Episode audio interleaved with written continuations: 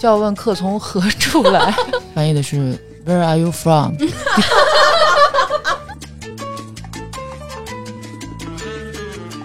世界上明明有几十亿个女人，被一个女人甩了，这叫北野武，你知道吗？他说不，我觉得我的声音配不上我的诗，就是我一下就爱上他了，就这这娘们儿真狠。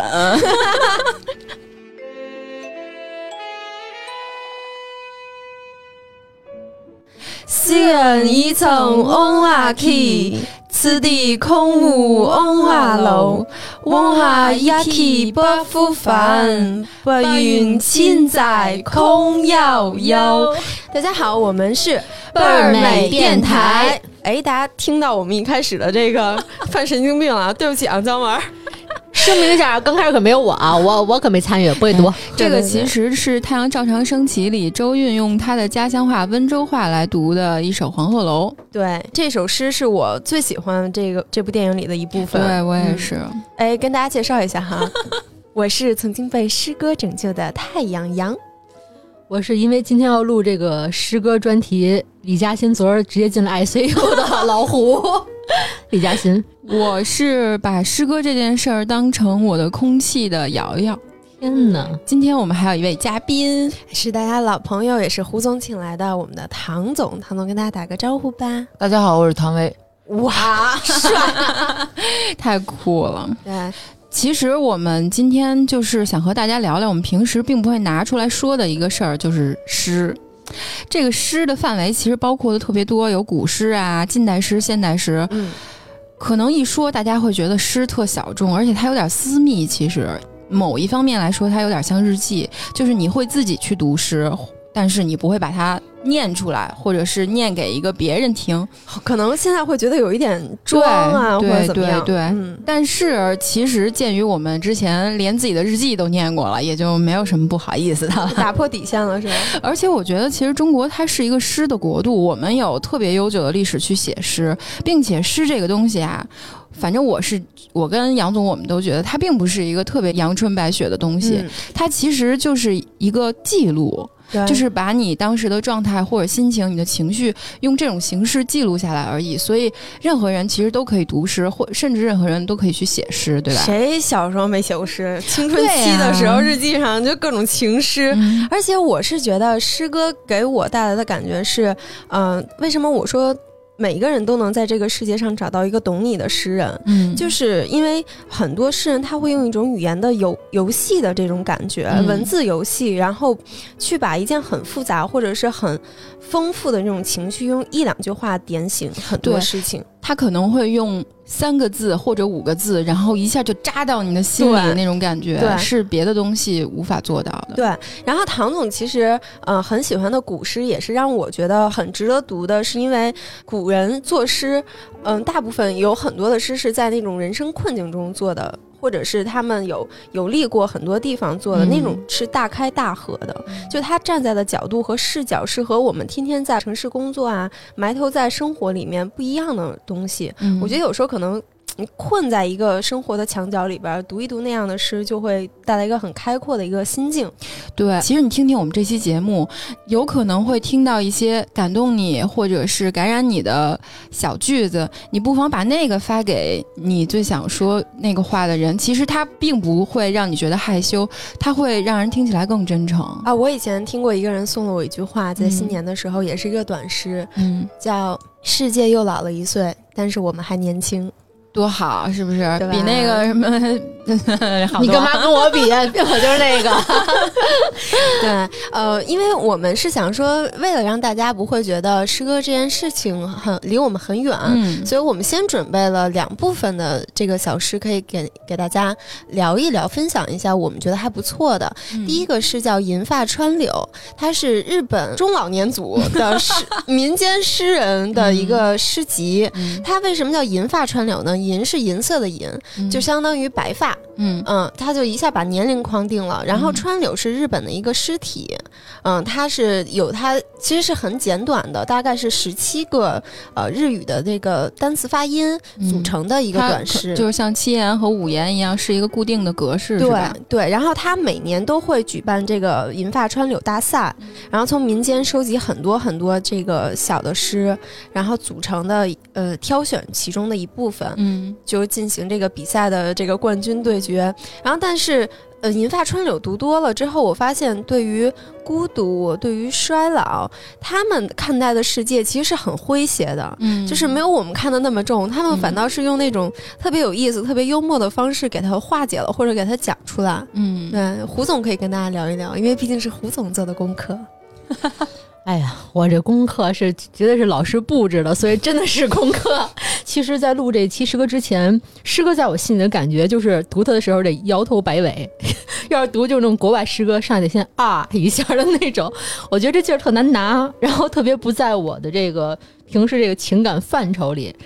然后给我留一作业，就是刚才杨总说这个银发川柳，其实这个就是日本老年人的一种就是打油诗的形式。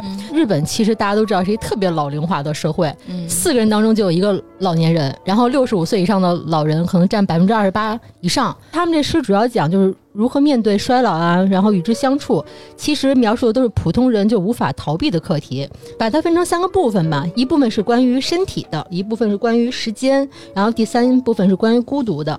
关于身体，就是说当。人生步入老年期的时候，其实第一个要面对特别残酷的现实，就是身体方方面面的，呃，老化、功能的衰退。其实是老年段子手们拿自己最脆弱的一面开刀，我觉得挺邪的。比如说第一首诗啊，就是匿名的一个七十九岁的老人写的，所谓老年爱情，就是接个吻都惊动了假牙。对，然后还有一个就是他也是匿名，是七十岁的一个老人，他写的是。一直都是向上向前的前进，现在要低头注意脚下呀。嗯他其实写出了老年人，就是他没有提我这儿这儿弱那儿弱，这儿不行那儿不行。。对嗯他提出了一种就是主要是可能也直不起腰来了。因为佝偻的后背呀、然后腿脚也不利索，他不会直抒胸臆说自己衰老，但是是通过一些变化来描绘这个生活的状态。再比如说，呃，一个匿名的老人写道：“耳朵不好使了。”那些想要骗我钱的人应该很困扰吧？这人妈就说电话诈骗的集团给这帮老头老太太打电话，然后可能能聊半小时，但是不知道说什么呢。对，要骗也骗不到。然后还有一个就是这啊，这个写名字了。他说他叫平野好，是七十五岁。他写道：发现存折上写着银行密码。千万别丢了。对，这个其实你看，就是不愧是我刚刚说的是白发段子手啊。嗯哎，还有一个人，他叫宫内宏高，六十五岁，嗯他也描述自己的老年老，就是人变老了之后，他不是描述的身体，嗯，他是描述的另一个世界。他说，怀旧金曲都太新了，根本不会唱。对他这个刚才那个杨总提到这首诗，其实我把它归纳在刚才我说的三个部分那个啊时间里的一个部分。然后刚才那个身体那部分，我再提一个我还比较喜欢的，这个可能是以后就是我的伴侣会面对的一个事情啊。呃，这个老爷爷写道，他六十三岁了，他写道：体检完之后，妻子突然对我温柔了起来，这让我很害怕。你想吃点什么？想吃点什么就吃点什么吧。对，这一部分是关于这个身体上变化，然后带来的生活上变化写的一些小诗，然后第二部分是关于时间的。刚才有这个杨总提到了金曲系列，这我觉得太逗了。嗯就是现在这个怀旧金曲对于老人来说，因为他足够老了，怀旧金曲都显得特别新。嗯，还有一个就是，嗯，匿名一个九十岁的老爷爷，他写道：“曾孙子问我有没有见过恐龙。” 他这个题外之意就是，呃，老家伙，你可能是个老化石，你这么老了，但是恐龙听说更老，你有没有见过它？这就跟郭德纲说那个这事儿发生在隋朝，家里有老人的可以回去问问，一个道理。对，还有一个老人，他叫山田样，九十二岁，他说。我喜欢的类型是比我年纪大的类型，但现在找不到了。嗯，对，这也是关于时间的。老年人也有爱情啊，像我这样的，以后就是只能惊动了假牙。嗯，还有一首诗让我觉得其实比较就是伤感的啊，关于时间的。他说：“曾经想要的自由和时间，现在多到手足无措。”唉，是不是？我多盼望那段时光赶紧到来啊！对啊，就是这个老爷爷他写这首诗的时候，他也经历过咱们这段时间，就特别想要时间，特别想要自由。可是他真正到了这个年岁的时候，总有一天你想要的东西会多到你可能都用不完。然后第三部分我整理的这个传流小诗是关于孤独的，其实就是日本这个情况来说，是日本子女成年之后基本上是跟。呃，父母是分居的状态，很多独居的老人，所以说他们经历了一些身体上的变化之外，其实更难以面对的是那些就是深不见底的孤独。嗯，也有一些小诗就是这样写的。嗯，Siri 是唯一一个我问多少遍都不会嫌我烦的。哎，这跟月亮有同样的感觉啊。嗯，月亮这么大岁数了吗？月月亮现在就是没人跟他说话，他就会一直说小爱同学。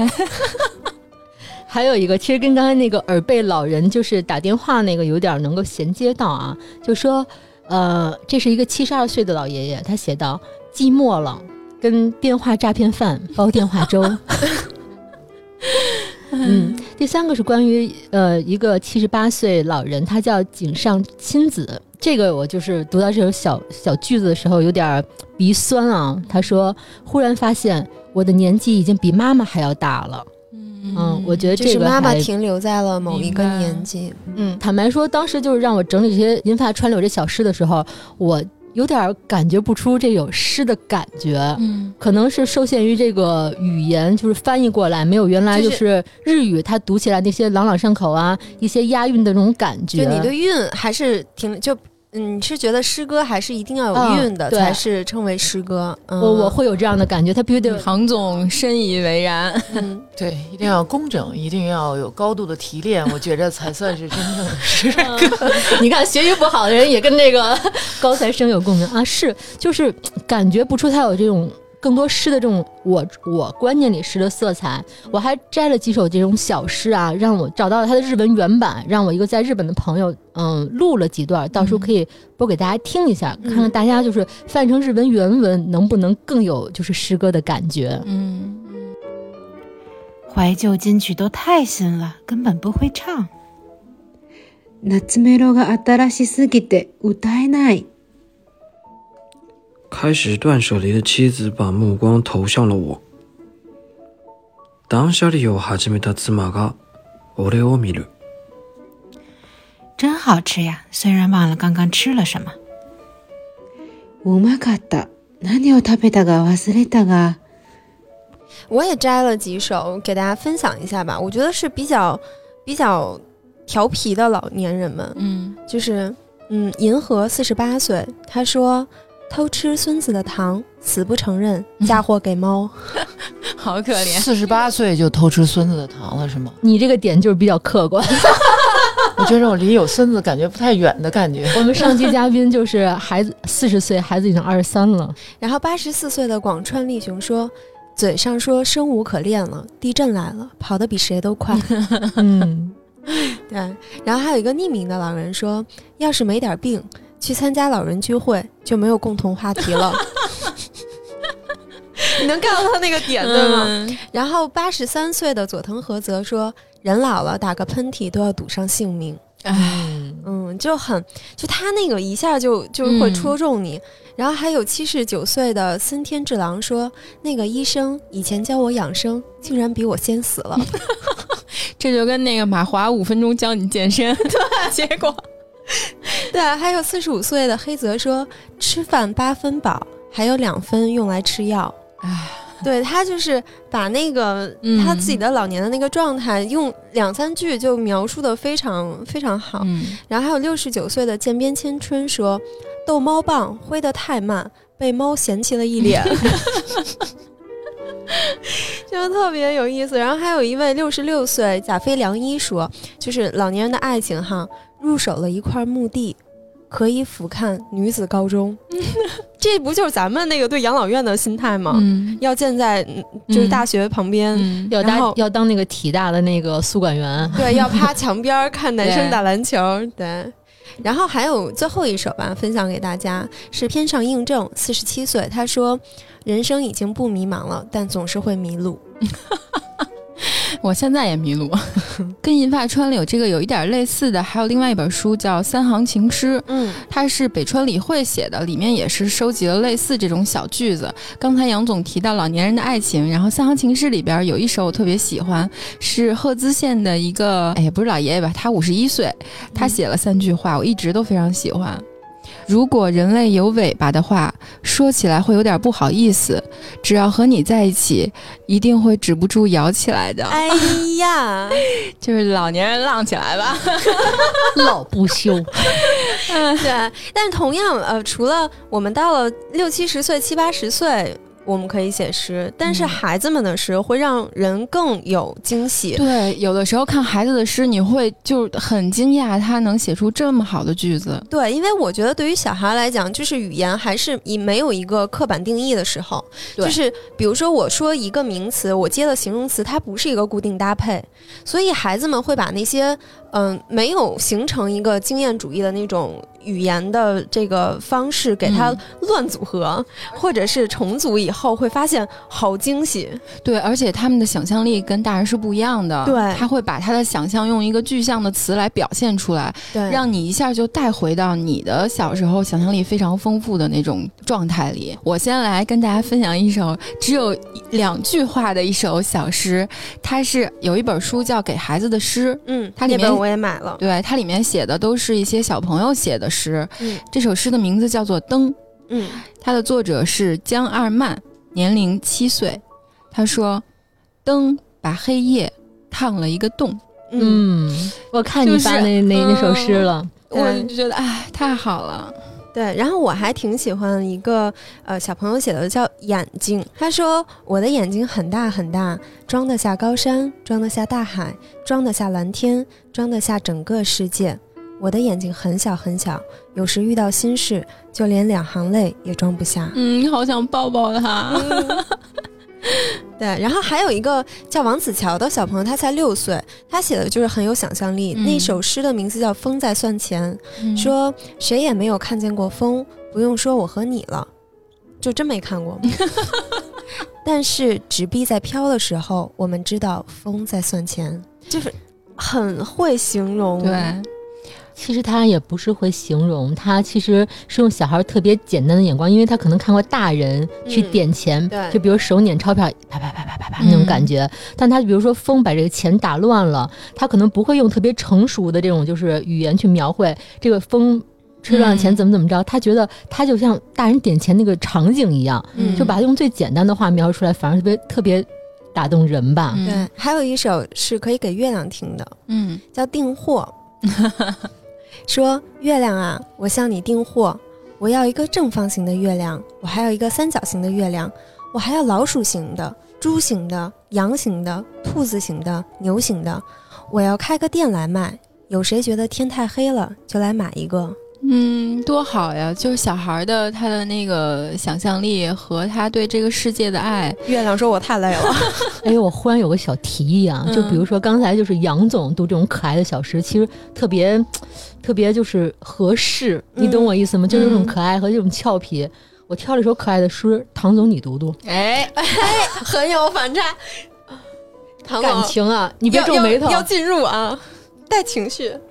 我画的树太漂亮了，接下来画的鸟、画的云、画的池塘和花朵都配不上它。感觉我有点配不上你。你刚那说哎呦，可太太入戏了啊，是是不是不太一样？嗯，完全不一样。还有一首是朵朵写的，她五岁，这个名字叫《回到地面》，只有四句。要是笑过了头，你就会飞到天上去；要想再回到地面，你就必须做一件伤心的事。嗯就是一个小孩儿，他刚刚感受到情绪是什么东西。嗯，嗯嗯，那这首我就送给唐总吧。这首诗叫《古诗》，小朋友写的哦。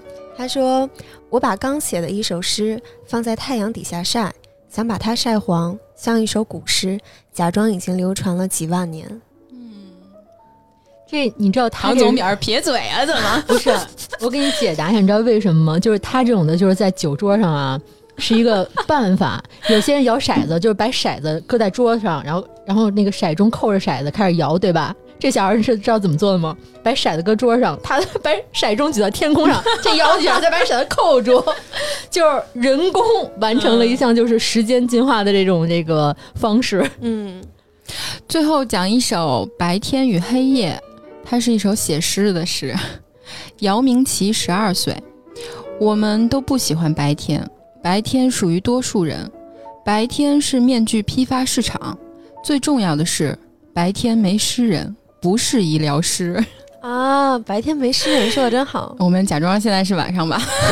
你已经被太阳晒得脸都发红了。这也是一个小朋友写的吗？十二岁，天哪，都被那咱们这儿这个小小九九都被人看穿了。嗯，唐总怎么看这些老年人的诗和小朋友的诗？说实话，原来还是觉着大学的时候会读一些现代诗吧，偶尔偶尔会赶上，比如说孩子的那个《面朝的大海，春暖花开》，嗯然后但是后来其实等真正毕业了，其实时间也不多嘛，所以觉着那些高度提炼的，然后 对生活可能有更深见解的，对我可以起到点醒作用，或者像你说的可以大开大合的那样的诗，可能会对我更有帮助的时候，我可能会花一些时间去读，就嗯可能古诗这一对块，对对，功利心可能会稍微再重一点儿，这样的。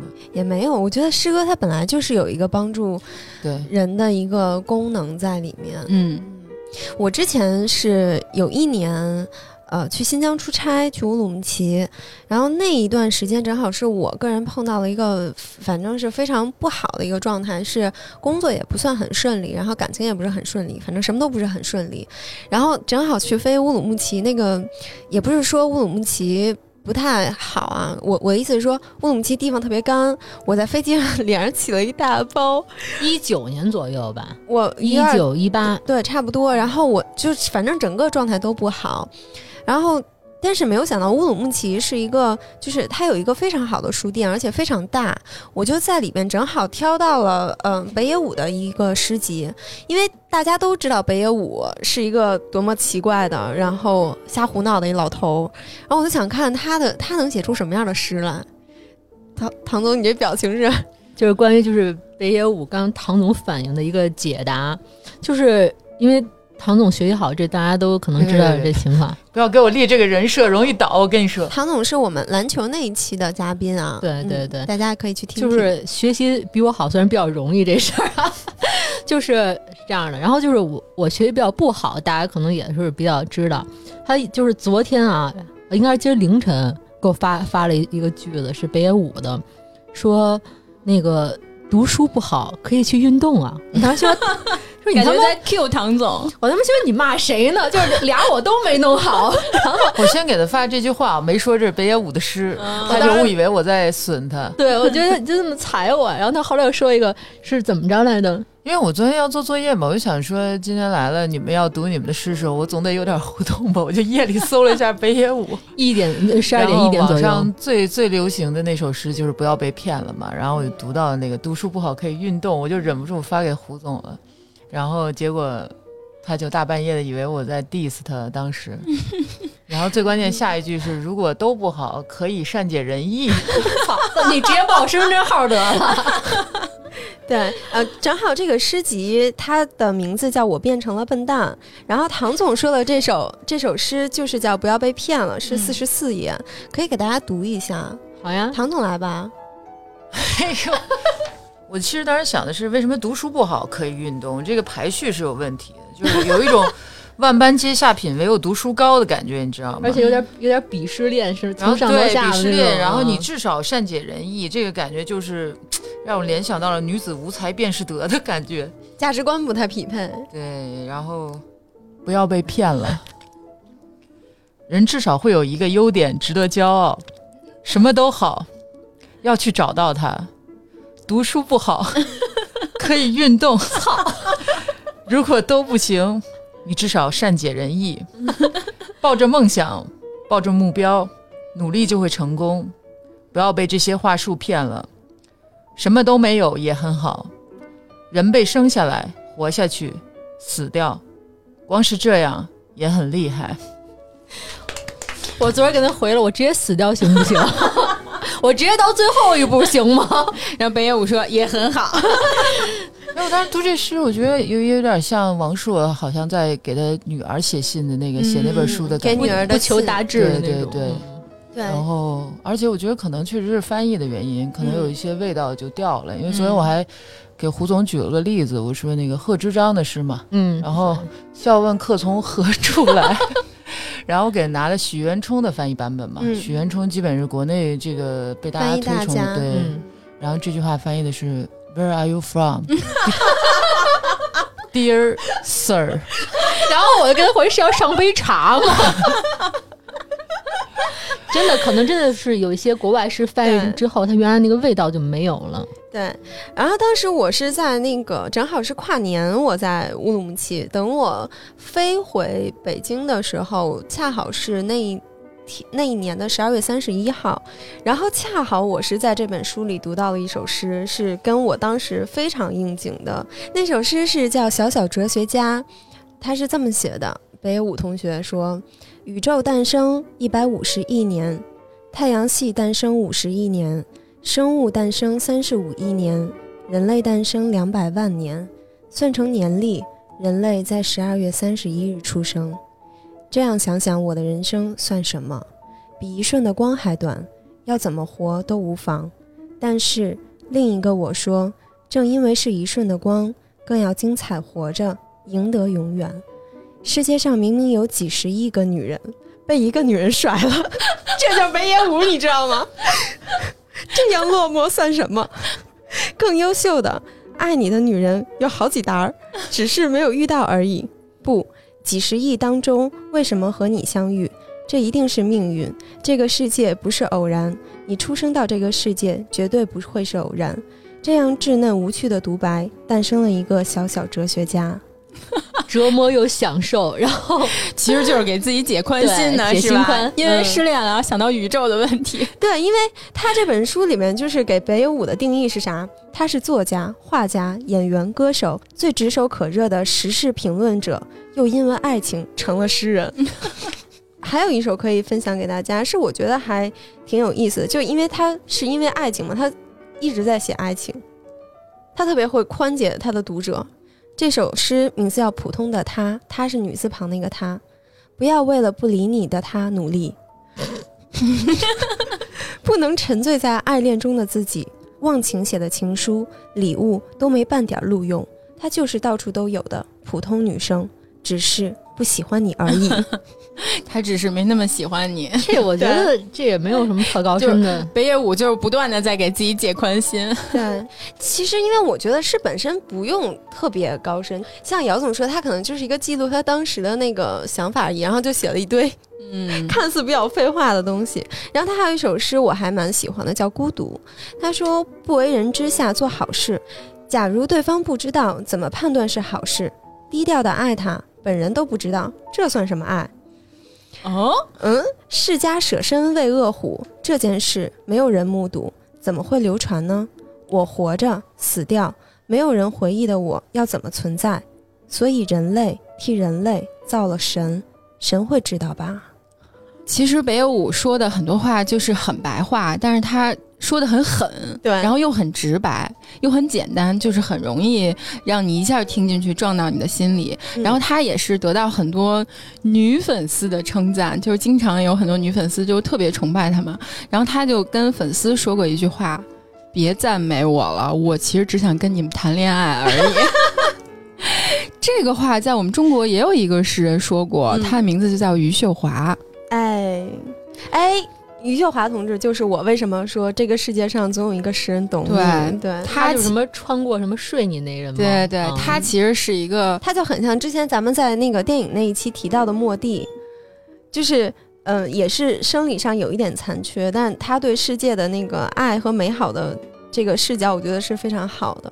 对她其实是现在最近几年比较火的一个中国的女诗人，她写的都是现代诗了，被叫脑瘫诗人啊，或者是农民诗人啊，她自己是不太喜欢这些称呼的，因为她自己说啊，她是出生的时候因为脚先出来，头在肚子里憋时间久了十几秒，所以造成她的小脑有一点不好，嗯但是她的大脑就是智力这方面其实是非常好的，没有问题，所以她只是。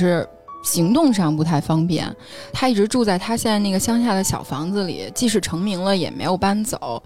呃，其实他一直都在写诗，他零几年就开始写，一四年第一次发表，之前他是写在自己的博客里，嗯后来被一个叫《诗刊》的杂志的编辑发现了，然后说我们把你这个可以出书，然后可以给你。他当时都觉得嗯。什么情况？我嗯他也只是说我在记录我的一些嗯思想和情绪，而不是觉得我在写诗。嗯，包括路边野餐那个导演毕赣，毕赣他也是在微博上写很多诗。他说我只是把一句话分三行来写，嗯，就其实诗歌很平常，对对很多人来说可以不用把它觉得那么高高在上。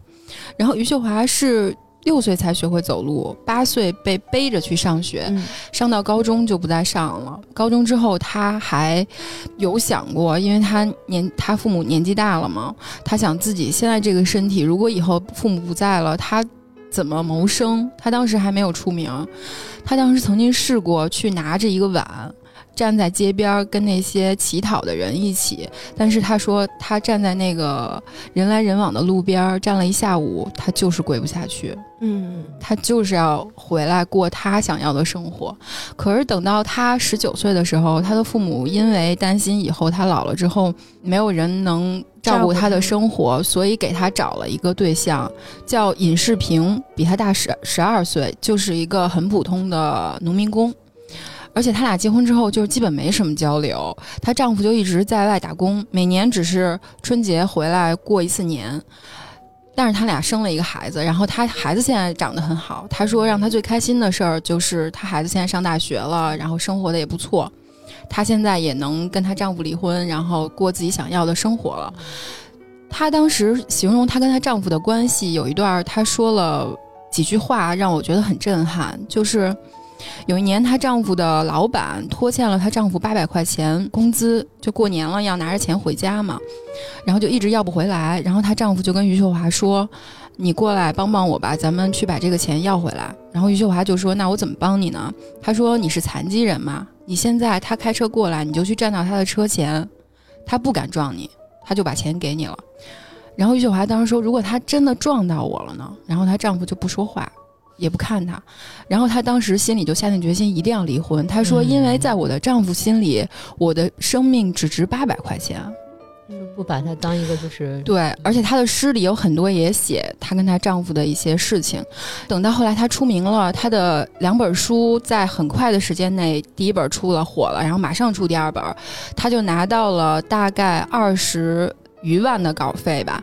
然后她自己留了几万块钱，剩下的十五万她全都给她丈夫了。她说：“我给你我能给的所有的钱。”你跟我离婚，然后她丈夫眉开眼笑，喜笑颜开，拉着她的手说：“好呀，好呀。”然后这是她说这是两个人结婚之后最开心的一天，然后两个人一起走回家，她鞋带开了，她丈夫还很开心的帮她系鞋带，就是没离婚之前从来没这样，因为她丈夫只喜欢她给她的那十五万，嗯，但其实即便是他在他他在这样的婚姻里面，他对爱情的憧憬和描述是非常非常好的。他最狠的就是，呃，刚才我说诗刊的那个编辑发现他之后，给他出的连载，然后出书嘛。我觉得这个诗刊的编辑对他有一段评价是我非常认同的。这个编辑的名字叫流年，他说余秀华的诗放在中国女诗人的诗歌当中，就像把杀人犯放到一群大家闺秀里一样醒目。嗯别人穿戴整齐，涂着脂粉，喷着香水，白纸黑字，闻不出一点汗味儿。唯独他烟熏火燎，泥沙俱下，字与字之间还有明显的血污。哦，特别棒。对，因为他是发现余秀华的人，所以他很懂他。然后余秀华自己是说自己的诗，他说没有人会想到诗歌对于我来说是一种武器。但是即使是我，我也不会经常用这个武器，因为我太爱它了，因为我舍不得。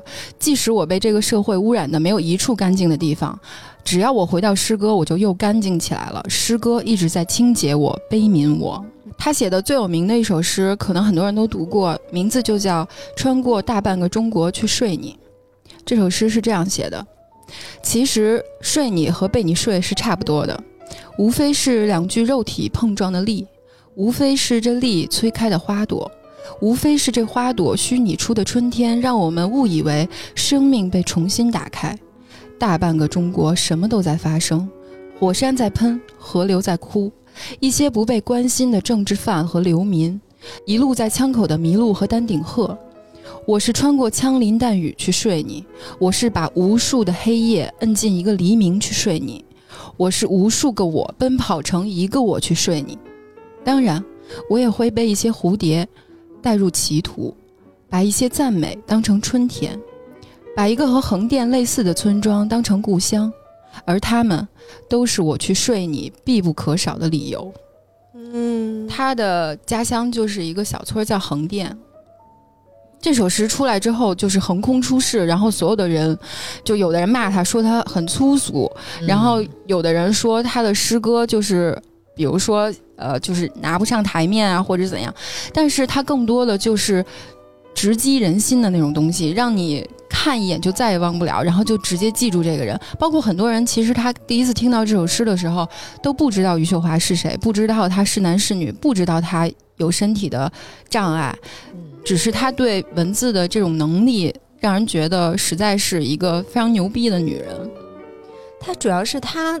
我觉得他对于性、对于爱来讲是一个特别开放的心态，就是他没有把自己禁锢到自己的身体里面，就是他写诗的那个灵魂是完全、完全是有力量、直击人心的，而且是很自由的。我觉得如果，这就是我很喜欢。就是很多诗人的一个原因，就是他们够自由，他们的心够自由，他们才能写出那样的东西来。就如果他被框在一个城市里面，那我觉得他少了很多很多的这种空间和时间去看这个世界。你知道刚才姚总读这诗的时候，我有种什么就是脑内感受吗？我觉得就忽然想到咱们之前提那个莫蒂他画的那画，嗯，就特别有动画感，嗯，就是动画版的那种莫蒂的画，比如说一些就是。特别有色彩的花卉、天空，或者说色彩特别明快的画，就是动态去流动的一个画面，就是特别像。我觉得他就是一个很敢表达自己的人。有记者去采访他的时候说：“你怎么会说出我穿过大半个中国去睡你这句话？”他说。其实你也会这么想啊，只不过你没有把它说出来，没有把它写出来。然后在他的诗歌研讨会的时候，他也就是他永远在散发自己，就跟北野武一样，你知道吗？永远在散发自己爱的魔力，那个 biu biu biu。然后如果有一个他喜欢的男生对他表达。就是哪怕是喜欢他的诗歌，就不谈他的人，比如李健，对他也会跟人。李健写过东西的吗？对他给他给李健，他就是不断的在撩，你知道吗？不管是谁，只要他喜欢，他就一定去撩。他之前给李健写过一首诗，是这样写的：我要拄着拐棍去和你相爱。异乡的街头，阳光把人间还给人群，房子把家还给情侣，人潮汹涌，他们把我还给陌生。我摇摇晃晃想扶住什么，而人群里没有你。大半个中国我走过了，像梦催着梦，痛催着痛，唯有爱不曾催促我。秋后的田野庄稼都熟了，如果没有你，我何必去收割？我在去爱你的路上，怕这天梯断在云端，怕这呼喊呛死我。可是我还是想拄着拐棍去爱你。因为这人群里没有你，当然，其实这只是他撩的一种方式啊，他并不是要跟李健干什么。而且当时网友好多都在骂他嘛，说他你凭什么就这样去表白一个那样的人？你自己是这样的，因为有很多人一直都不认同他嘛。但是李健其实也很好，他马上就给了余秀华一个回复，他在他的微博上给余秀华发了一个“云里写诗，泥里生活”。啊，就是李健写的也很好，他其实是懂余秀华的，我觉得，因为在余秀华的那个第二本诗集吧，叫《我们爱过又忘记》，然后李健还给他写了推荐语，嗯，然后他的推荐语是这么说的：说我喜欢余秀华的诗，他的诗是从土地里长出来的有机的诗歌，云里写诗，泥里生活，这也是我自我借鉴的一句话。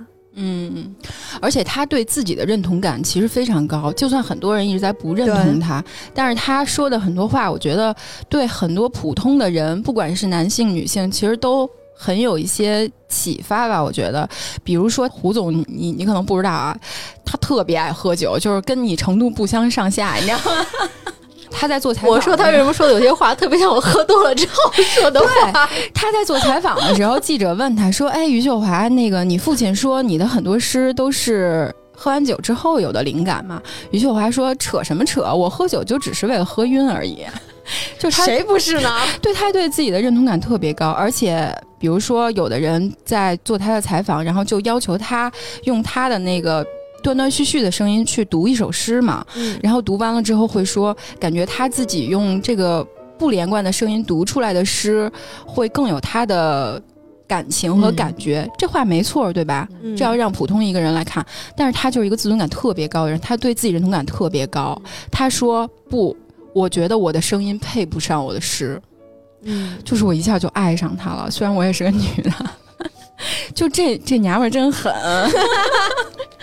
而且他对他的诗很珍惜。他之前还在采访里说过一句话特逗，他说：“写诗就和睡男人一样，每天只能写这么多，多了就烂了，得克制。”然后这娘们儿是挺狠的。他也写过他跟他前夫之间的一些事儿，比如说有一首我非常就是听了之后心里非常难受，名字叫《我养的狗叫小乌》，我跛出院子的时候。他跟着，他就是那个小狗。我跛出院子的时候，他跟着。我们走过菜园，走过田埂，向北去外婆家。我跌倒在田沟里，他摇着尾巴。我伸手过去，他把我手上的血舔干。他喝醉了酒，这个他就是男字旁的他，指的是她的丈夫。他喝醉了酒，他说在北京有一个女人比我好看。没有活路的时候，他们就去跳舞。他喜欢跳舞的女人，喜欢看他们的屁股摇来摇去。他说他们会叫床，声音好听，不像我一声不吭，还总是蒙着脸。我一声不吭的吃饭，喊小乌小乌，把一些肉块丢给他。他摇着尾巴，快乐的叫着。他这个是男字旁的他，他揪着我的头发，把我往墙上磕的时候，小乌不停地摇着尾巴。对于一个不怕疼的人，她也无能为力，指的是她的丈夫。最后一句是：我们走到了外婆的屋后，才想起她已经死去多年了。嗯，你知道吗？就是当你读过余秀华的诗的时候，我们就会知道中国当代女生是一个什么样的状况。然后同样对比，前段时间前两年出的一个事件，是贾平凹老师的女儿叫贾浅浅，你你知道吗？我不知道，她的诗被骂上了热搜，因为她其实就有点学余秀华的这种赤裸、大胆的那种大胆，然后去颠覆传统诗歌带来的这种感受，但是她写的真的很烂。然后，但是因为有他爸爸的这个。光芒加持，然后他就被冠上了诗人，还出了诗集。他其中有一首诗是这样的，我给大家读一下，叫《希望》。嗯，大家别吐啊！我已经没有欲望再驻足观望，去他妈的！我摇晃的厉害，在不知要走到何处的路上，我向老天竖起了中指。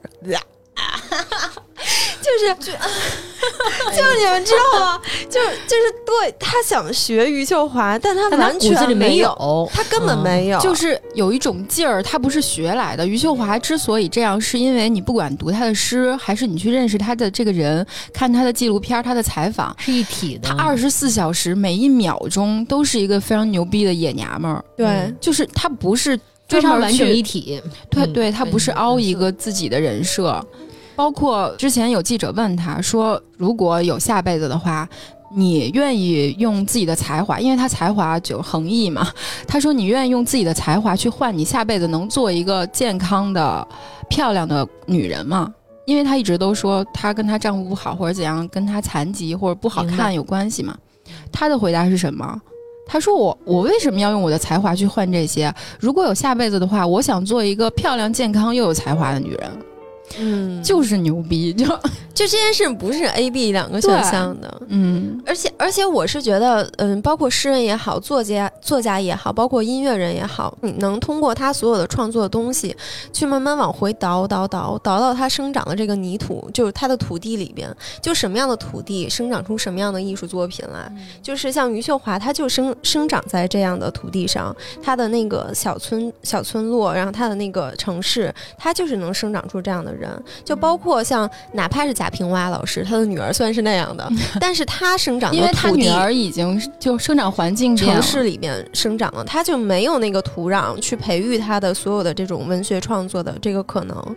然后包括像我之前特别推崇的一个作家叫刘亮程，他写了一本书叫《一个人的村庄》，但是当他从这个村庄出来到城市，他的那个文字的气味就变了。但他再回到村庄，现在还在生活的时候，就是你能明显感觉到他还是在那样的土里生长过的人。嗯，而且最近有一个好事儿、好消息，就是 于秀华恋爱了，跟一个小鲜肉，然后大家都很祝福他，就是他嗯终于得偿所愿，离婚，然后找到自己的爱。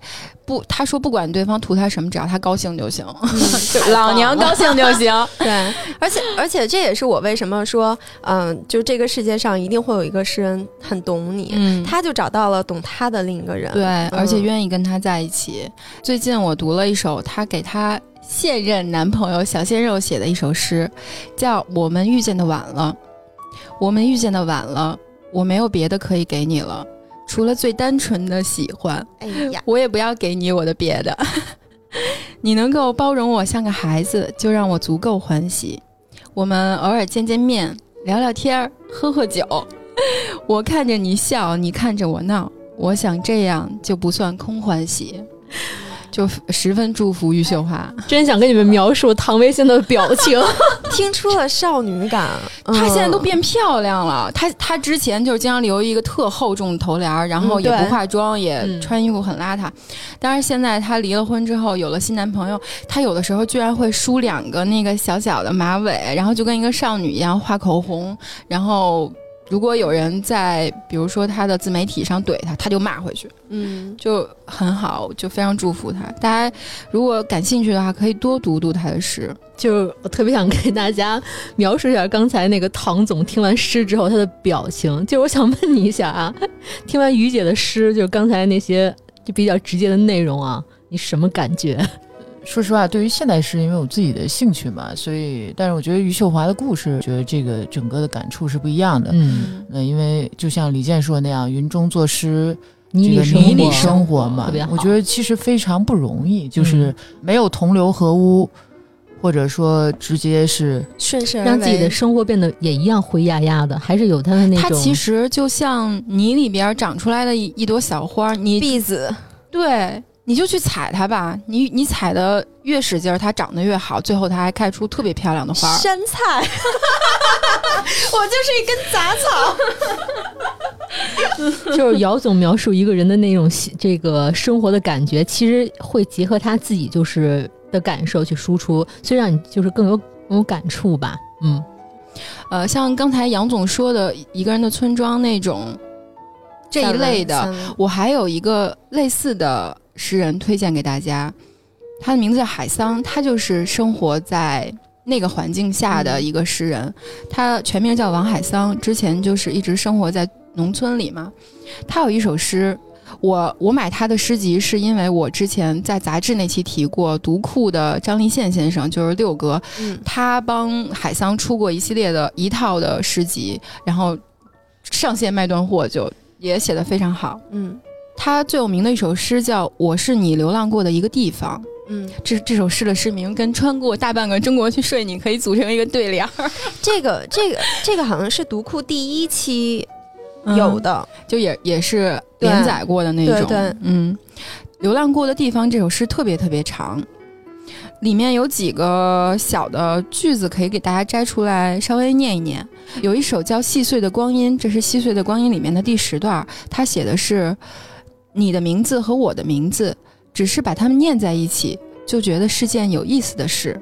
嗯，这跟刚才那个银发川柳的那个感觉就还有点像，对吧？还有一首写的也是名字，你的名字，两个平淡无奇的汉字，因思念而挨在一起，你就生在里面。说出它，我就口齿生香，但更多的时候，我只是轻轻咬住它不放。就还挺俏皮的。然后像杨总说的那个那种村庄生活在里面的人才能写出来的东西，还有一首叫《老家的亲人》。大姐家里的鸡蛋，二姐家里的红薯，弟弟家里的粉条，四婶儿用黄蒿自制的笤帚，他们都有自家的东西送给我，让我背回城里去。回去的路上沉甸甸的，走着走着，桃花就开了。这种就是你要一定生活在那个环境里才会写出来，然后又非常朴实、非常感人的诗，就是类似这种比较浅显易懂，然后让你读起来很容易读下去的诗，其实还有很多。我比如有几本我可以推荐给大家，一个作者叫老树画画，他其实是、大家都知道对吧？嗯他是中央财经大学文化与传媒学院的教授，就一光头老头儿，他经常去画像国画、水墨的那种东西我。还给他发过私信，他特有意思，他经常会把他每天的日记画成一幅画，嗯下面配一首打油诗。那些诗就是让你看了会会心一笑。有的时候他会写加班啊，或者写今天我也过得很不好呀。他有时候特像黄永玉的一些，就是对说就是表达方式。嗯，我最喜欢他说过的一句话就是。眼前两碗米饭，心中一粒绯红。嗯我觉得这就是特别能代表他，嗯就他每天都生活在那个那个嗯，就是日常环境里，但是他心里总有一个东西，这个其实也跟诗歌很像，就是他会让你在你最需要他的时候给你一个支撑。还有一个就是我最近读的一本书，叫《夏天只是西瓜做的一个梦》，它里面就是很多唐诗啊、宋词啊这种，然后他画了很多夏天的画儿，也是水墨那种。跟西瓜有关的，然后每篇去配上一个从立夏开始，然后一直到立秋那天，中间每天有一首关于夏天的诗，大家如果有感兴趣的话，可以去看一看。另外还有两个不是职业诗人的人，一个就是周云鹏，之前我们在杂志那期也提过他，嗯，盲人诗人，对，他是眼睛歌手，嗯他是小时候能看见，但是后来慢慢眼睛就看不见了，所以他对世界的很多认知都是停留在小时候吧。他说他现在有的时候做梦都是黑色的，就是慢慢也会忘掉。他出了两本书，一本叫《春天责备》，一本叫《午夜起来听寂静》。都是那种很容易读，然后你可能一两个小时就看完的那种书，大家感兴趣的话可以看看。春天责备我也是一口气，嗯，其实它很小，然后还有一本小本儿，就是《路边野餐》的那个导演，刚才我们提到过，一句话分三行写的毕赣导演，他也出了一本诗集，就叫《路边野餐》，就是《路边野餐》那个电影里那本诗集，然后其中那首诗是这样写的：为了寻找你，我搬进鸟的眼睛，经常盯着路过的风。那我其实还挺想问一下姚总的，就是你喜欢这么多的诗人，读了这么多的这些诗，他对你的影响是什么？我为什么说诗对我来说像空气呢？就是即使我我之前是每天都会读诗，然后有一段时间我还会每天给自己抄一首，但是我这事儿从来没跟任何人说过，哎，就是听起来会有点害羞，是吧？就这种这也是不会迷中生活，云中作诗的感觉，对 这个境界就出来了。感觉这人有点酸腐那种劲儿，是吧嗯？但是其实我觉得他对我来说就是空气，嗯可能我听不见、看不到、摸不到，但是如果没有它，我就呼吸不了是。支撑吗？有的时候，有的时候它会把我拽回来，就是让我一直掉下去、掉下去的时候，它会一把把我拽回来。我特别喜欢的有一首诗是西莫斯卡写的一首诗，叫《有些人喜欢诗》，他就非常具体的回答了杨总这个问题。嗯他是这么写的：有些人，那表示不是全部，甚至不是全部的大多数，而是少数。倘若不把每个人必上的学校和诗人自己算在内，一千个人当中大概会有两个吧喜欢。不过也有人喜欢鸡丝面汤，有人喜欢恭维和蓝色，有人喜欢老旧围巾，有人喜欢证明自己的论点，有人喜欢以狗为宠物。诗，然而诗究竟是怎么样的东西？针对这个问题，人们提出的不确定答案不止一个，但是我不懂，不懂又紧抓着它不放，仿佛抓住了救命的栏杆一样。嗯它对我来说可能就是那个东西吧。而且之前也有记者问过余秀华说，嗯，诗歌对于你来说是一个什么样的东西，能起到什么作用？具体的作用嗯，因为它是一个很空泛的东西嘛。余秀华说，诗歌在我的生活里起不到任何作用，但是女人又总在追寻生活，很多时候诗歌可以支撑你，而且它不会离开你，它会一直跟着你。嗯。这是余秀华的回答。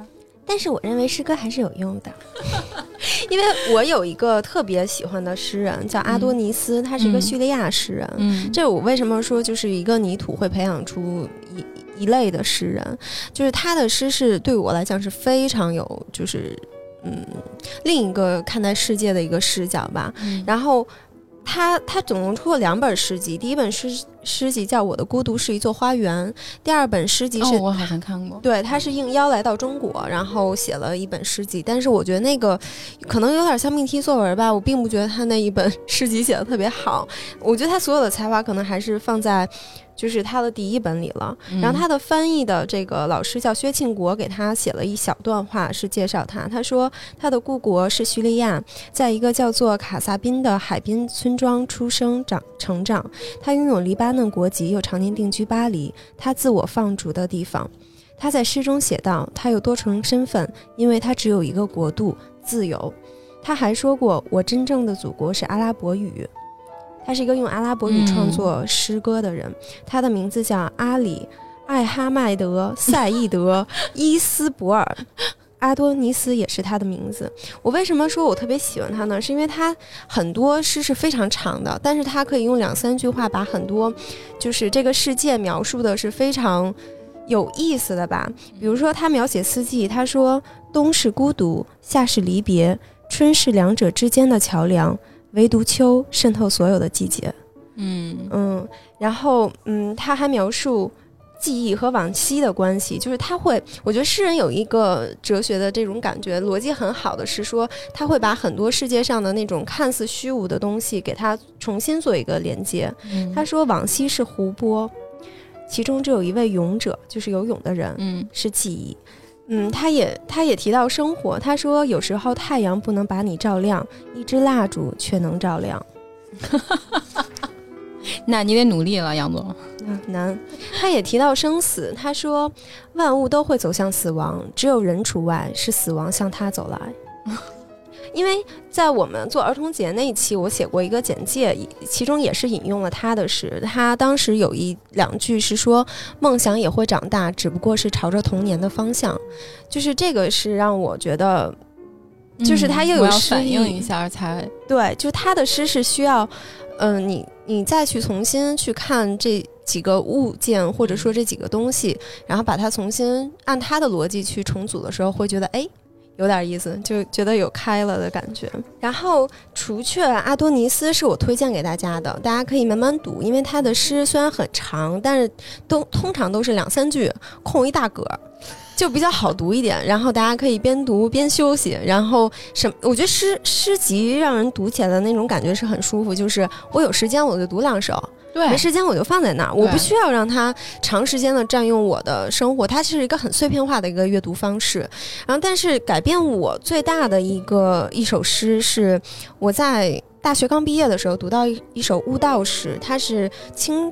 清朝的时候，一个禅师所写的那首诗，其实读起来很简单，但是我觉得对年轻人可能会比较就是有感触。他说：“呃，我有明珠一颗，明珠是光明的明，珠是珠子的珠，久被尘劳关锁，今朝沉尽光生，照破山河万朵。”就是他是把反正你要开拓新生活，然后冲破枷锁，冲向社会的那个动态。我觉得诗人有一个超能力，就是他可以把世间的万物为作己用，对，然后随手就 洒向你，然后把你砸的喘不过来气，你就爱上他。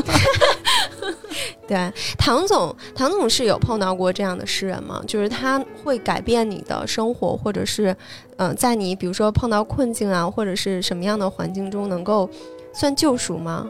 救赎应该这个词儿 有一点点重，我觉着。嗯呃，我觉得算是就是让我自己能敞开心扉吧。有些时候，就有的时候你难免会在职场工作中会有一些，呃，这些所谓困难的时候，对，就是埋头苦干，呃，苦干，然后关注细节，然后会觉得生活琐碎的事情太多了。然后有的时候我会考虑说去读一些李白的诗，寻求一种大开大合的这种感觉，或者是因为李白的诗整体的情绪上是一个，要配着酒来读。但是我这个酒量是俨然不如胡总，你可以，一杯之后已经读不了诗了，可能。然后我觉得李白是一个就是读起来很任性，然后很这个情绪化，其实挺挺重的一个诗人。那其实反倒是我在生活中情绪方面没有那么就是起起伏伏，所以反倒是可能对我的有一个互补的感觉。很多时候读李白的诗，就像刚才杨总说的，这个诗就跟生活是息息相关的嘛。那对于我来说，读诗的时候，可能我不会去想说这是一个多么高大上的事儿嘛。我就说一下我自己对于诗的，呃，我今天觉得有点误入的感觉，因为刚才前半程一直在听现代诗嘛，然后我觉得没有没有，我觉得我们都是从古诗走过来的，就是我们最先接触的是古诗，我是？从锄禾日当午走过来的。月亮月亮现在就可以背《锄禾日当午》了，我已经教会他了。比我都强啊不！到两岁的小朋友已经开始背中国古诗词了，就是这个其实对我们接触的话中国人来说很重要。对，我觉得我不是说现代诗和古诗是隔离的感觉啊，就是整个的感受可能会意境还是对于我来说感觉有一点区别吧。然后，但是其实古诗里也有很简单的诗嘛，就比如说《鹅鹅鹅》，嗯这就是我上小学的时候的入学的考试嘛。嗯当时我也是这个，呃，提前了两个月去上学，我妈把我的户口本儿给改了，然后呢，老师也看出来我可能岁数不够，当时，所以就把我你那么高都觉得你岁数不够，对。哎，你知道那个九九九十年代初，那个时候的户口本修改，反正就很很低级的一种处理，就拿胶条一贴，然后就那确实是有点儿对，草老师一看就知道改年龄了。改大了两个月，为了能入学，就是十月份改到了九月份以前，然后就送我去了校长办公室。就是老师觉得我还可以，小孩儿，呃，让校长就是定夺一下，然后校长就上来就问了一句是背一下这个咏鹅咏鹅，当时。然后我其实还卡住了，当时背那个咏鹅的时候，校长说：“哦，背的对。当时反正是教导主任在边上吧，可能想帮忙，然后就提醒了我一句，我就把《鹅鹅》这首诗就给背下来了。背下来以后就入学了。这么这么当场的提醒吗？对对对，真是当着校长面就说，就《鹅鹅曲项向天歌》，然后后面就突然卡住了，然后就提醒了一下。嗯，然后在这之前，其实小的时候，我觉着中国所有的小孩儿都应该是”对，家长就会有意无意的都唐诗会教你。三百首，嗯，对啊，欲穷千里目，对，这些，然后锄禾日当午，嗯。基本就是口口相传、人尽皆知的，都是。嗯，因为有一种说法是说，呃，小朋友在学诗的时候是更容易帮助他训练说话的，因为中国古诗它的那个韵脚韵味是非常工整的，所以小朋友读就是背诗的时候是朗朗上口的。他可能跟唱歌一样就说出来了。对他，第一能锻炼他的这个记忆力，开发他的记忆力；第二是他从小拥有了一个中国文字的这个中国汉字的一个鉴赏能力，然后他又能很快的这个把这个诗词这个字认出来，所以就还挺管用的。你知道我妈说我会背的第一首诗是什么吗？不知道？献丑了，请停车坐爱枫林晚。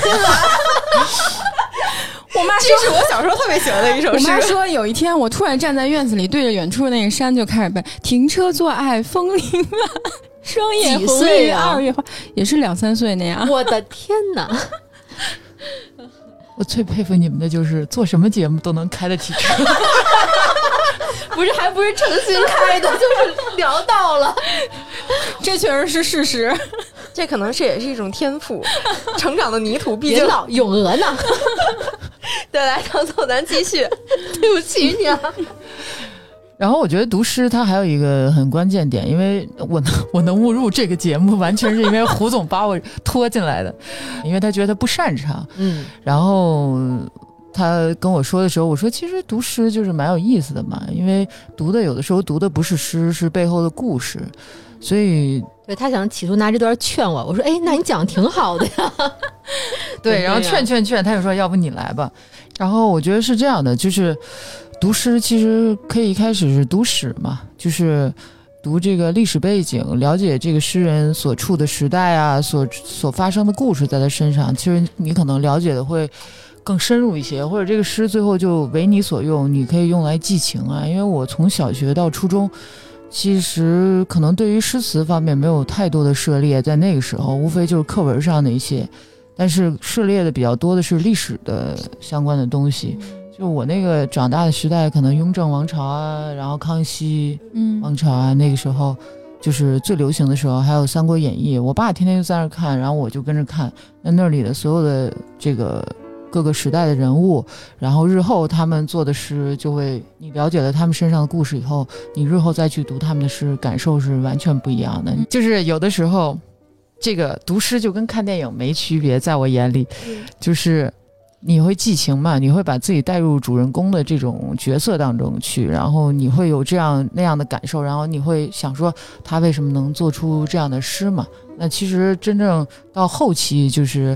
进入了高中时期的时候，我就那个时候可能大家就像杨总刚才说的，谁高中不写几首情诗啊？嗯，哎，你写情诗吗？啊没有吧？就是”有他也不能说呀，他也不会告诉咱啊。毕竟胡总给我立了个学习好的人设。没有，那个时候我觉得挺爱读的是这个李煜的“一江春水向东流”嘛，嗯，然后包括这个“凄凄惨惨戚戚”啊这些，感觉你情路不是特别顺，听出来了，听出来了。没有没有没有，我觉得年轻的时候其实就是为赋新词强说愁强说愁，那个时候其实就是你一定要故作忧伤一些，然后觉着生活努力的去寻找生活的苦难，在那个时候，因为这个人生的经历确实那个时候没有多少。那进入大学以后呢，就觉着说受了大学整个的这个氛围的影响吧。就你可能高中时候同期还会想说，那个时候唱歌也是喜欢唱梁咏琪、梁静茹，对不对？我觉得就是不同的人生的经历的时候，无论是你读的所，你阅读的这个这个整个社会的所有的相关的内容，都是可能它背后的逻辑是一样的嘛。那你高中就是可能忧伤啊、小情小爱啊、为赋新词强说愁啊这种这种状态下，你肯定读唱的歌也就是可能偏情商一点的歌，比如那个时候还刚才说的还喜欢刘若英什么之类的嘛。进入了大学，这个氛围就不太一样了。大学就有一种，就北大那个氛围就比较家国天下吧，我觉着。然后大家都喜欢为中华崛起而读读书 怎么着？你们嘲笑干嘛？什什么态度？我们觉得人家牛逼啊！对，我们就竖着大拇哥说这句话。对啊那还行。我那个时候，我们觉得就是说，反正先天下之忧而忧，后天下之乐而乐吧。就人生理想真的会有这样的一个我们的校训都是什么？实事求是。锻炼身体，保卫祖国。那我们对面的学校也是为祖国健康工作五十年嘛？你们对面的学校是清华吗？对、啊。然后，对清华其实它校训还不是这样，还是有点文化底蕴的，是那个“天行健，君子以自强不息；嗯地势坤，君子以厚德载物。”听听这北大和清华的那个较量，还是有点底蕴的。对，然后北大其实到现在都没有统一的校训，说实话。嗯，然后那个时候除了读这个范仲淹啊，还有杜甫嘛，杜甫的这个“大庇天下寒士尽欢颜”，嗯那个时候、就那个时候觉得说未来的工作一定要这个努力的为人民服务。然后我那个时候还有个理想是这个战地记者嘛，嗯。因为读读新闻专业的，所以那个时候想说，哎，那肯定跟战争有关的诗，自己也读的会读一些，会多读几遍吧，就不叫胡马度阴山呀，嗯，嗯，然后包括这个岳飞的《满江红》啊，其实我们女孩也有啊，就是什么生亦为人杰，死亦为鬼雄对。清教其实我觉得还是蛮蛮厉害的，说实话，就不管是感情方面，还是这个格局这些方面的诗吧。大学时候还有一个就是对陶渊明，其实那时候有兴趣。我觉得就是除了除了这个对于未来的理想，当时还希望说就是要展现出自己的一个这个意境吧。嗯，就是我觉得年年轻气盛，就总觉着想嘚瑟一下，你知道？嗯就是那时候觉得陶渊明就是心远地自偏嘛。嗯，那时候就总觉得说，我虽然坐在课堂里，然后但但是心心心在家国天下人，对对对对对，但是我这个 人生格局不太要一样。打开，对，然后虽然我每天在球场上，但是我打的不仅是篮球，我打的还是人生。此处艾特北野武。对，就那个时候还是年轻时候，我觉得还是要要自己强调那个逼格的感觉。然后我们教练当时问我说：“你能，因为我那时候投篮还不错嘛，你能给大家分享一下你的投篮经验吗？”我说：“投篮到达一定境界以后，就是其实你的心中只有你和框，然后再高一个境界就是忘我的境界，你只能听到球进框歘歘的声音了。”我说我这分享对这是什么反应？然后当时大家都惊呆了，说就 get 不到你这想说的点吗？就很多人说你你真的是投出了境界呀！当时，因为我那时候最享受的就是，比如说在球场上就是一个人，然后可能晚上十二点的时候投篮投很久，大概只听见这个框的声音，当时我就心里特别满足。那个时候，这种胡总，这种才有漫画感呢，是不是？就是画着画着背景全没了，然后就剩一个一个特写镜头球，然后带着那个线条感的镜框。对，然后除了这些吧，我觉得那个时候诗可能更多的还有一个作用，就是因为读文科要积累，所以很多嗯同学、文科生他们都会去读很多的这个大量的文学内容嘛。那对于我来说，我们班同学实在是太优秀了。然后，所以写文章的时候，希望有一些积累。然后，当时百度还干过一个什么事儿，就是搜这个词藻最华丽的文章。你就是打了这几个字儿是吗？真的，你现在去搜，依然可能弹出来还是曹植的《洛神赋》。啊当时、嗯，就是这是极极度功利，就是单纯的就是不是寻求个人心理的一个共鸣，而是就是为了积攒词汇。那个时候，但是你读了之后，你会发现说，哎，曹植也挺作的，其实并没有他自己说的那种煮豆燃豆萁那么惨。其实就是，毕竟《煮豆燃豆萁》这首诗现在不是都已经被马斯克发到他的 Twitter 上了？对，最近是 七步诗，就是当时小的时候觉得说曹丕是坏人吧，然后曹植是受欺负的那个人，所以但是读完了这个之后就发现我说，从来不觉得曹丕是坏人。小的时候《三国演义》当中，《三国演义啊》是那么演的老版的《三国演义》。你看胡总一聊历史你就来劲，你什么时候给我们开历史课啊？太难了，这知识储备不够。所以我觉得胡总其实如果爱读历史的话，我之前听过他做节目的时候提推荐了很多历史书嘛，我觉得其实读诗跟历史是一样轻松的，其实。对，嗯，对，没有这么沉重。然后当时就是，哎呦，我这个曹植看上他嫂子的事儿，就是他终于说出来了，就是当曹时植特别就是特别是特别能干出这种事儿的人，而且他是就是，我觉得你说曹丕是坏人吧，完全不是，完全是他身边那无知给包装的那种。因为读《洛神赋》，你才知道他是因为看上自己嫂子，然后基本就是属于作嘛。这个事儿，我觉着就 是用咱们现在的话来说是这样的。然后毕业以后吧，毕业以后，其实你就会发现，进入社会，就很多事儿已经不像是你想象那么理想主义了。然后，无论是工作当中还是生活当中，总会有一些磕磕磕绊绊吧。然后那个时候开始，就像我上次来做节目的时候说，在美国读书的时候就开始听李宗盛嘛，嗯。然后还有《沧海一声笑》嘛，对吧？嗯嗯，去找去找解，对，为了寻求自己的心理的安慰，其实就找了，当时读了李白的《将进酒》和这个苏轼的《定风波》，就觉得说，你说你会不会是因为太憋了，所以就读这种诗，这种大开大合，就必须得要一个特够劲儿的点，然后让自己有个就是就释放气球崩的特大，得找一立特别立的针，啪一崩它才有感觉，我觉得你说的对，对吧？就是太憋了，活的我感觉。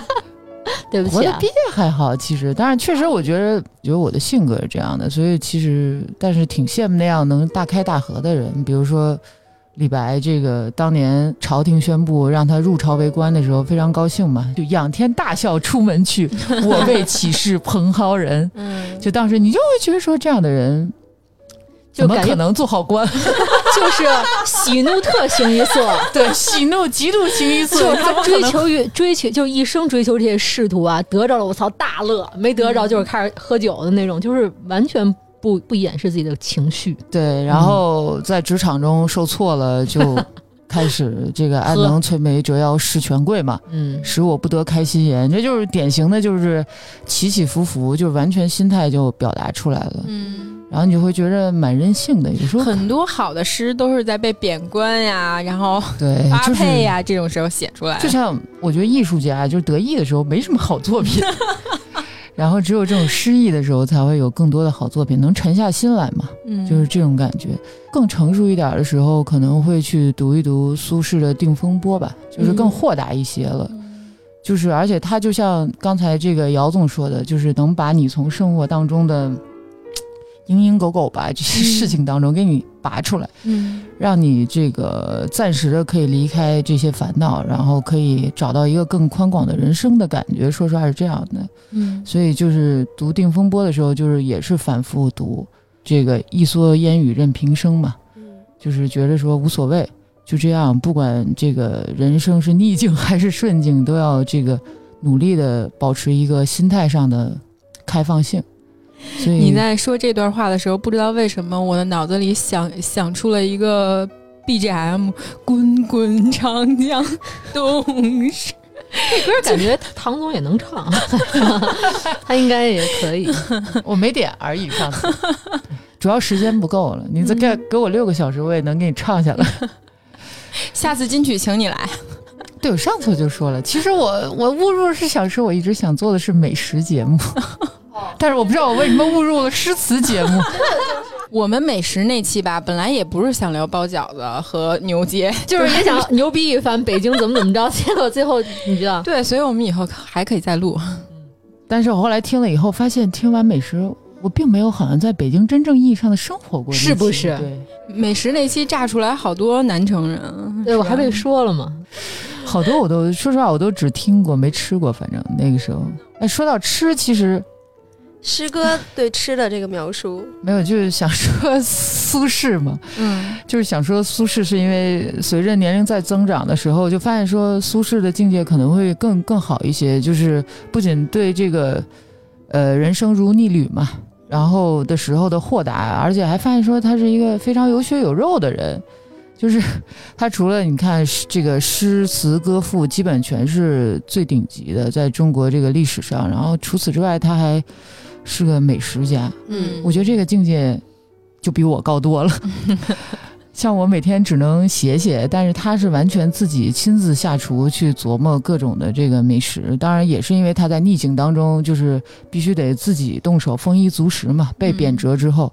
但是我就觉得说，一个诗人，你这个时候就可能当你遇到逆境的时候，你会寄情于说，苏轼遇到逆境的时候都是这样的。那我遇到逆境的时候，我也完全可以这么去处理。然后你也会说，它是一个你的怎么说前进的这个灯塔吧，就是这种感觉，就是看到它，你会觉得始终是希望说自己能像他那样。就是它是你是不是是不是是不是觉得忽然把自己拔高了，就有点并不上，是不是？其实我觉得古人的诗有一点是必读的原因，是因为那个时候他们的眼里的世界是没有高楼大厦的，他们的天地是更宽广的，所以他们的视角为什么大开大合？有一部分就是我所之前有聊过的泥土的那个东西，就因为他们生长那个世界是更宽广的，它那个路是有时候甚至是没有的路。我觉得他们就是跟现代人比更加的理想化，更加不世俗吧。就气节嘛，嗯，嗯很多那时候的东西现在写不出来还。没有世俗这 这件事儿呢，就是当官升官进爵也是好事儿嘛。但是老子被贬了之后，我还是一个就是嗯诗人，然后让我自己做做东坡肉呀，也很开心、啊。真的是的好多都是被贬之后就仕途不顺，写的好多特别好的诗。所以艺术家不能太顺。真的是。所以其实我觉得唐总是完全用他的这个。就是之前从小学到初中到高中到大学到毕业到步入社会，他整个梳理了一下，嗯，在什么时候该读什么样的诗。其其实很多人都是从小，可能你有意无意的都是这样过来的。对，嗯，我觉得中国人吧，即使你不主动的去读诗，你也一定会在你的基因里、脑子里会有几首诗，一定是在的，对对吧？我之前有一个朋友是每天早上起来一定要读诗，要背诗，然后背半个小时，就每天 every day，嗯我觉得挺酷的。嗯，我觉得挺难坚持的，嗯这个我还是 蛮佩服的。他是一个山东的学子，而且我记忆力，呃山东真的他是。他当年是山东的文科状元。哇哦，嗯我，上次也提过，我办公室有山东的文科状元吧，山东人就学习特好。烟烟台的文科状元。问题就是咱们说录诗歌这期的时候，就是唐总发了几个那个他就是同是大学同学的那个链接给我吧。对我们有同学，反正就是我原来办公室的同事吧，就是是烟台的文科状元，然后我觉得基本就是一个行走的古文观止。真的是，他们都是。就是我想说，文科生的记忆力怎么会好到这种程度？基本就是脑子里装了一本词典和诗典的感觉。就我每次跟我这个朋友聊什么事情的时候，他最后就会用一首诗简短的跟我结束我说那些废话。不是，昨天就是踩过我这个，就是比如说书没读好，题也一般的时候，我说，但是我这个活得自在，或者说什么我再澄清一下，不是大半夜的要 diss 你，是 只是觉着北野武觉着这个逻辑不太好，就读书不好才可以运动的感觉。你是觉得北野武在 diss 你？然后转 diss 到了我，然后他说以后你都遇到这件事儿，你可以就说天生我材必有用，这又就就又说了一句说啊好 那种，，《将进酒》是我就是有一段时间几乎每天都要过一遍的事。那个真的是很对，飒气。我觉得好多时候让学生去一定要背下来这些东西，可能你背的时候会觉得有点难受、头疼，但是就包括我现在反过来再去看，原来老师必须要求全文背诵的那些东西，他真的就是写的牛逼。对，没错。嗯，背下来是有好处的。对，而且就是你当时看的时候没什么感觉，等你再有一些阅世的经历之后，你再读就不太一样了。那你觉得这么多诗人，就是古诗人，最懂你的一个人是谁？最懂我，我哪敢这么说呀？我只是觉着，跟你心境最贴合的吧。我只是觉得说，能作为我，我认为可以作为我前行的这个目标的，可能就是现在来看啊，就是苏轼吧。我觉着，就是因为苏轼真的是，我觉得比李白的境界更高。哎呀，前辈们，不是你不是最喜欢李白吗？就是这两天因为要做这个节目，我又认真的把苏轼过了一遍，就两天就变了是吗？没有，真的是把《苏轼传》重新过了一遍。林语堂写的《苏轼传》，然后包括这个央视做了一套苏轼的那个纪录片，嗯，然后你会发现苏苏轼的这个人生比李白更精彩一些，而且其实他的性格上也更沉稳一些。但是这两个人都保有赤子之心，我是觉着，那李白更任性一些。没有比李白再浅的了。林语堂写的是吗？林语堂就写的《那个，苏东坡传》吧，应该是写那个啼笑姻缘的那个对，应该是民国时期的林语堂。对对，对，包括这两天还看了一眼戴建业老师的这个节目，其实就另一个视角去解读嘛。我觉得戴建业老师，我是强烈推荐给胡总去看的。B 站我关注他了，特别早之前对讲的特别好。然后其实一开始所有人大概知道他，可能是因为他读苏轼的“十年生死两茫茫”嘛，啊就是他给自己对，其实戴建老师也是因为他自身的故事吸引到我了，然后我才点进去去看他做的节目嘛。嗯，然后你就会觉得还是非常的可爱，而且把诗歌、古诗词这种就是美借古喻今的这些，他讲的非常通透。我觉着嗯就不再不再让人觉得说那是在历史几千年以前发生的事，而是就是放在当下，你一样可以去理解，对，就是这样。有一句话说嘛，人生所有的道理，古人都说过。我觉得诗歌很多时候，他在某种高度上，比如说在你精神上给你支撑啊，或者是在你需要的时候拉你一把。但是其实更多的时候，它就是你生活当中的一个陪伴。你可以把它当做一个有意思的东西去翻两页看一看，哪怕就三五分钟这样。或者是我们现在很多诗人都有自己的公众号，包括余秀华，他有自己的公众号，他还经常在里边发一些广告，就是老娘挣钱了，你们爱买不买，反正我发了。就我还有的时候会点开帮他 积攒一下那个点击量，还是要让他挣钱的。诗人生活有时候挺困难的，所有的诗人好像没有特别富贵的吧？嗯，可能富贵了就写不出来诗了。之前看一个就是脱口秀，好像还有一句话呢，一说一问对方，哎，你什么工作的？我是诗人。然后他说，哦，那我就明白，就没工作。哎你们知道最近张宇，嗯，就是我跟杨总，我俩都演员特别想穿过大半个中国去睡他。他最近拍的片儿都不太好啊，但是他最近上，他最近上了一个新片儿叫《东北虎》，嗯，跟马丽演的，对，我不 不推荐大家去看啊，但是里边有一段挺逗的，就是他有一个朋友是一个神经病，然后神经病说我的神经病已经好了，然后我把我的情绪思绪印成了。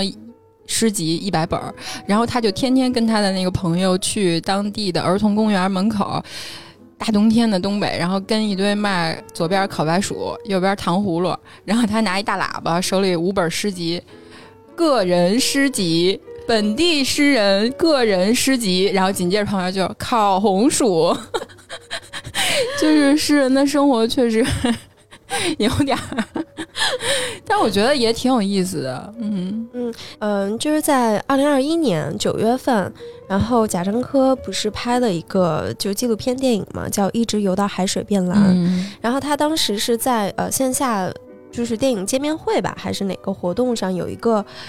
呃，观众问他，因为他那部电影里面是像贾平凹老师啊、余华老师啊，还有这个莫言他们一块儿拍的。然后有一个观众就问贾樟柯说：“我为什么要让他们每一个人在一开始都读一首诗？我觉得很装。嗯然后贾樟柯说：“我我并不觉得他们装，嗯，就是嗯，诗歌就是他们想表达的当时的情绪，我就嗯觉得这个是我认为是对的就好了。一我觉得可能有一些刻板印象，对于诗歌来讲，就是是不是太装了、太文艺啊、嗯太高高在上。其实我们今天录这期，可能也就是希望能够略微让它降一降。嗯就它也可以很有趣，普通人也可以自己做一两首诗，调侃自己或者调侃生活。对，嗯，反正下次我喝多了，我我也试一下，稍微。白斗酒诗百篇。对 你先给王嘉尔写一首诗，呃不，我不想写给他。但是李白非常，李白有一首非常有名的那句，就是“古来圣贤皆寂寞，唯有饮者留其名”。我当时特意把这句摘出来给了他。当时我说没事，你可以不用作诗，你只需要喝，喝一下就留下了你的名就可以了。可行，那我们今天也谢谢唐总。嗯。下次录唱歌叫唐总来，他会唱那个大手牵小手，暖暖。其实我觉得当代就是现在吧，包括以后很多人可能读诗少了之后，他们对歌词这个东西就有一点诗的意味，对吧？我觉得很多好的歌词写的也很有诗歌的诗风韵，对，其实宋代就是完全就是在填歌词嘛，对词牌名嘛，对就是这首曲子你填不同的词进去嘛。那现代来讲，苏轼可能在现代就是方文山嘛，可能就是林夕之类的。对啊，而且包括 Bob Dylan 之前都得过诺奖了，嗯，对歌词也是一个很有意思的，我们以后呃也可以聊聊。那是光照进来的方向。嗯，对，行，那我们今天谢谢唐总，然后也嗯谢谢他跟我们分享他的诗人和故事，嗯然后也希望大家呃，如果有什么更喜欢的诗人或者诗歌，可以在我们的节目底下给我们留言。嗯，嗯，如果大家也希望再听一期，我们还有更多好诗人和有意思的诗歌，然后可以分享给大家。，对，我觉得最主要的其实就是不要羞于去表达自己。嗯，很多时候，你觉得你给你爱的人或者你关心的人读一首诗是一个很酸腐、很羞涩的事儿，但是其实你真的去做了，他会很感动的。那咱下礼拜互相就是每我现在就可以给你念，我脱了裤子就给你念。哎呦喂。行吧，那我们就赶紧收尾吧，你赶紧脱裤子吧，啊，我迫不及待了。来，就这样，拜拜，拜拜。拜拜，拜拜。